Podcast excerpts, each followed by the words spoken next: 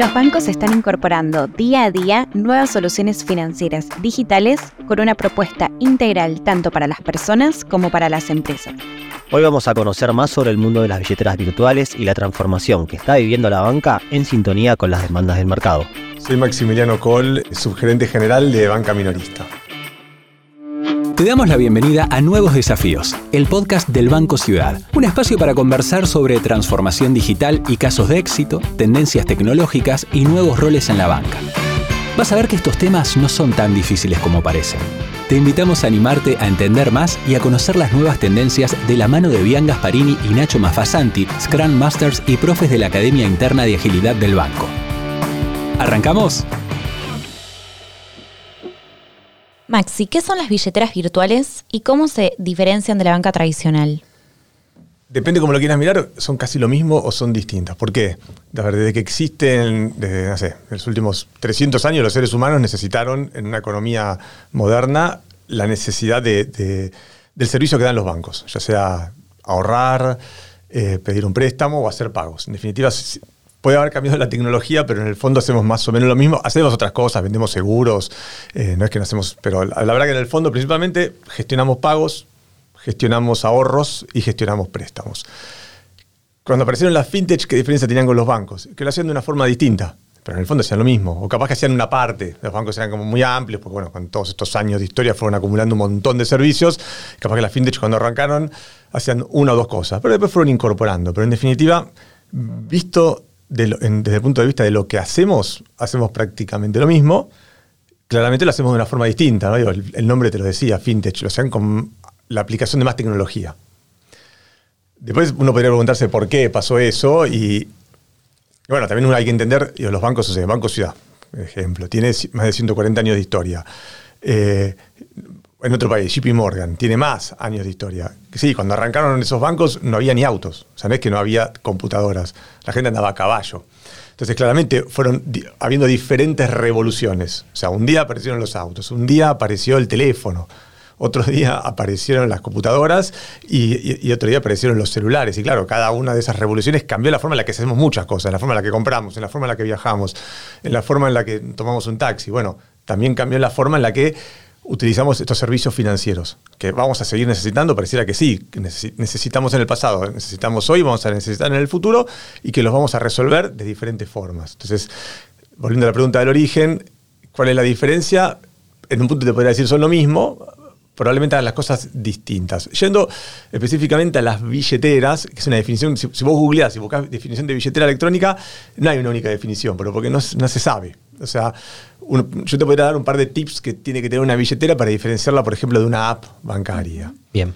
Sí, quizás lo que es hoy una billetera no es lo mismo que lo que va a ser en un par de años. Bueno, eso no lo podemos saber. Eh, pero sí está bueno entender esa, cosa básica de, billetera, porque mucha, gente se confunde, porque aparte, capaz que los bancos aportamos a esa confusión porque le ponemos funciones de billetera a nuestras apps bancarias.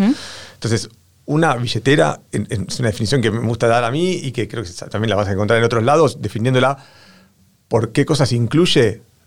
Te da ciertos servicios financieros básicos y te permite onboardearte directamente en la misma aplicación. Son dos cosas medio básicas eh, y, aparte que, está bueno no, irse mucho de eso porque en definitiva si no la complicás. O sea, una aplicación bancaria es más compleja porque hace muchas más cosas. una aplicación bancaria de cualquier banco te permite transferir todo tu saldo, lo que no es menor porque tiene que tener niveles de seguridad especiales. O sea, podrías tener 200 mil pesos, 20 mil o un millón.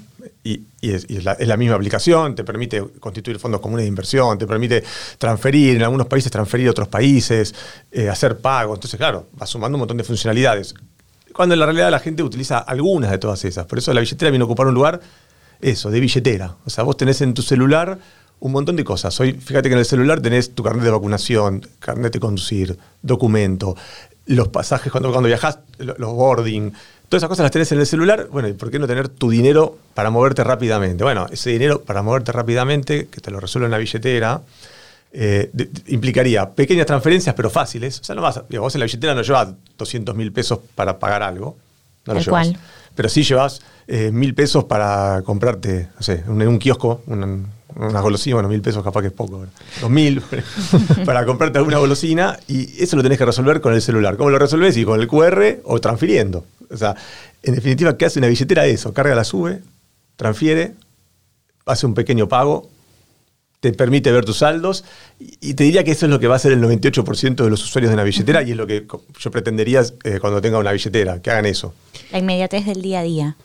Y la facilidad. La facilidad. O sea, ahí viene la gran diferencia. O sea, vos podés dar préstamos de muchas formas. Bueno, un valor que. A ver, lo que trajo, lo que trajo las fintech a la Argentina, que lo, habían traído en el mundo, nosotros capaz que a veces, bueno, como muchas cosas, capaz que venís un tiempito atrás, eh, que fue un desafío para los bancos, que fue un desafío interesantísimo, es, nos obligó a, cambiar la forma de hacer algunas cosas y, y, escuchar un poco más al cliente. O sea, cuando aumenta la competencia, eh, uno empieza a escuchar otras voces, una voz que empezamos a escucharlo, por eso todos los bancos hablamos de la user experience, eh, escuchar la voz del cliente, el NPS, todas esas cosas que hace 10 años no es que en el Banco Ciudad no existían, no existían en ningún lado, empiezan a existir cuando empieza a aumentar la competencia y donde el cliente empieza a, exigirte eso porque empieza a verlo en otros lados. Bueno, y todo eso nos mejoró, entonces si uno ve hoy los bancos, en general, todos los bancos mejoraron em, su forma de abordar ciertos servicios. Entonces, vos decís un banco tradicional y una billetera, y no sé cuánta diferencia hay. Los bancos tradicionales, a lo que llamamos tradicionales, para ser un banco público con más de 100 años, tienen billeteras. ¿No? O sea, lo hicieron, lo hicieron probablemente con mucho éxito. Mencionaste dos palabras que vamos a tratar de, unificarlas en un mismo concepto, que es celulares y billeteras o apps bancarias. Si nosotros tomamos tu celu, Maxi, ¿cuántas billeteras y apps bancarias tenés? Bueno, en el mío vas a encontrar un montón porque yo las pruebo todas. Bien. Entonces, te diría, vas a encontrar eh, varias. Pero de todas esas que vos tenés, ¿cuáles elegís y por qué? ¿Cuáles elijo y por qué? ¿O cuántas? No, bueno, no. La verdad que, la, yo lo, mira, ahora estuve de vacaciones y, por la duda me llevé muchas formas de pago y la verdad que la, que terminé utilizando todo el tiempo fue la tarjeta de débito del Banco Ciudad que anduvo perfecto. anduvo muy bien y, usaba el contactless y una tras de otra y anduvo genial, así que estoy súper contento con eso. Em, después te digo, las billeteras son muy parecidas. Nosotros en el banco hacemos un montón de estudios de mercado y le preguntamos a los clientes qué opinan sobre determinadas cosas. Y ahí surge una ventaja que, de hecho aprovechamos eh, hasta en nuestra publicidad, Em, que es, los clientes te, manifiestan que les, encantan las billeteras y les preocupa no tener un lugar a donde ir a hablar si les pasa algo. Y ahí donde, donde em, em, viene el guiño del cliente hacia el banco, dice, no, pará, yo sé que si me pasa algo, no voy, no voy a ir, no voy a ir a, visitarte a la sucursal, por ejemplo. Es un tipo de cliente que dice, yo no voy a ir, no lo necesito. Pero yo sé que si me pasa algo, voy acá, entre un Virato y Blanco Encalada, y en la esquina tengo una sucursal y alguien me va a atender y me va a dar una respuesta. Entonces, eh, eso también te, genera un desafío, porque nosotros obviamente tenemos muchos canales de atención entonces, eh, que conviven. Y hoy tenemos una política que es, eh, te dejamos elegir como cliente. Entonces, el cliente que quiere llamar al call center, llama al call center. El que prefiere el WhatsApp, usa, usa su WhatsApp. El que prefiere la sucursal, va a la sucursal. En la práctica termina pasando que hay más clientes que utilizan los medios electrónicos. Es una obviedad, porque en los últimos años la facilidad del medio electrónico multiplicó las transacciones. entonces hoy puedes entrar todos los días a la aplicación a ver un pago, a ver un saldo, que antes no tuvieras tomado un colectivo una sucursal para ver tu saldo. O era un costo alto, hoy no tiene costo. Tal cual. Y de hecho creo que, o no, pues es un tema generacional, ¿no? Este, mi papá no sabe lo que le cuesta pagar con, con QR. No sé si esto tiene que ver porque no es una persona nativa digital, este, pero sabemos que el banco atiende este segmento de clientes y lo atiende muy bien, pero ¿cómo, cómo hacemos para llegar a ellos este, con, estas nuevas tecnologías? Early a ver, en, toda tecnología siempre están los early adopters. que primero es, que cuando empieza la curva es, es más, hay algunos que aunque sea más costoso o más incómodo, lo quieren usar, porque es un gadget, porque es divertido, porque es cool o porque le gusta todo lo nuevo. Cuando, era comprar cripto era re complicado, hay gente que igual lo hacía. Y la verdad que era complicado que la billetera, esos códigos que tenías que poner en un chino. Después empieza a ser más fácil, porque aparecen estas billeteras, que entonces hay otros usuarios que lo empiezan a usar. Entonces, bueno, pasa eso. O sea, hay early adopters que empezaron, que, muchas veces son un segmento más joven, pero la verdad que si todavía tu papá no lo está pudiendo usar tan cómodamente, en realidad es más una responsabilidad de, de los que hacemos los códigos QR que de tu papá. O sea, porque todavía no le encontraron la vuelta para hacer que su experiencia sea lo suficientemente buena como para que lo use probablemente lo va a volver a usar. Pero bueno, hoy pagos con QR todavía no son la mayoría. ¿Hay muchos pagos con QR? Sí, no son la mayoría. Y te diría, es responsabilidad de los que hacen los QRs no haber encontrado todavía qué hay que ajustar en esa experiencia para que sea súper fácil para tu papá eh, pagar con, con un QR. Ahí vos recién mencionaste un, un concepto muy importante de los early adopters, eh, que por ahí está más tendiente a lo que es el, el público joven. ¿Vos tenés hijos, Maxi? Sí. ¿Qué edad tienen? Eh, tienen 10 y 20. ¿Ya les abriste una caja de ahorro? El más grande tiene cajador, el más chico todavía no puede. El más chico no, no puede. 10 años no puede. Y Sí. este, eh, pero ellos piensan tener una caja de ahorro en un, en un Bueno, la- banco. la- eh, necesitan un medio de pago. Bien. Entonces, probablemente los jóvenes tengan una cuenta de Mercado Pago, probablemente. Eh, en nuestro caso también tiene cuenta en Banco Ciudad. Eh, y no, y la usa. La, usa porque la necesita pa- para cargar la sube, para...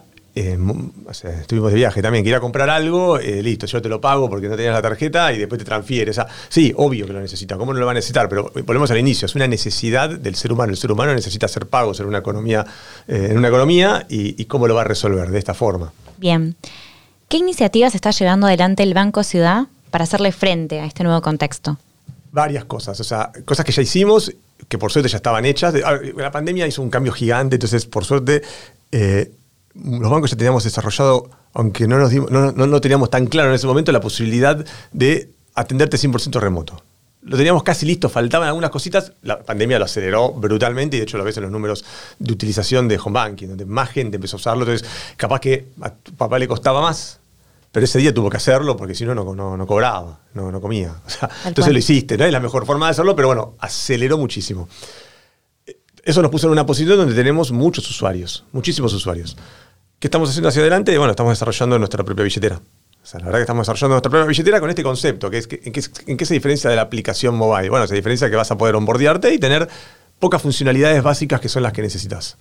Esas dos cosas fundamentales son las que la diferencian de billetera y eso es lo que vamos a tener, espero, eh, lanzado en el mes de septiembre, octubre, septiembre. Excelente, Maxi. Muchísimas gracias por, por haber venido. Gracias a ustedes. Esto fue todo por este episodio. Esperamos que el contenido te haya sido útil.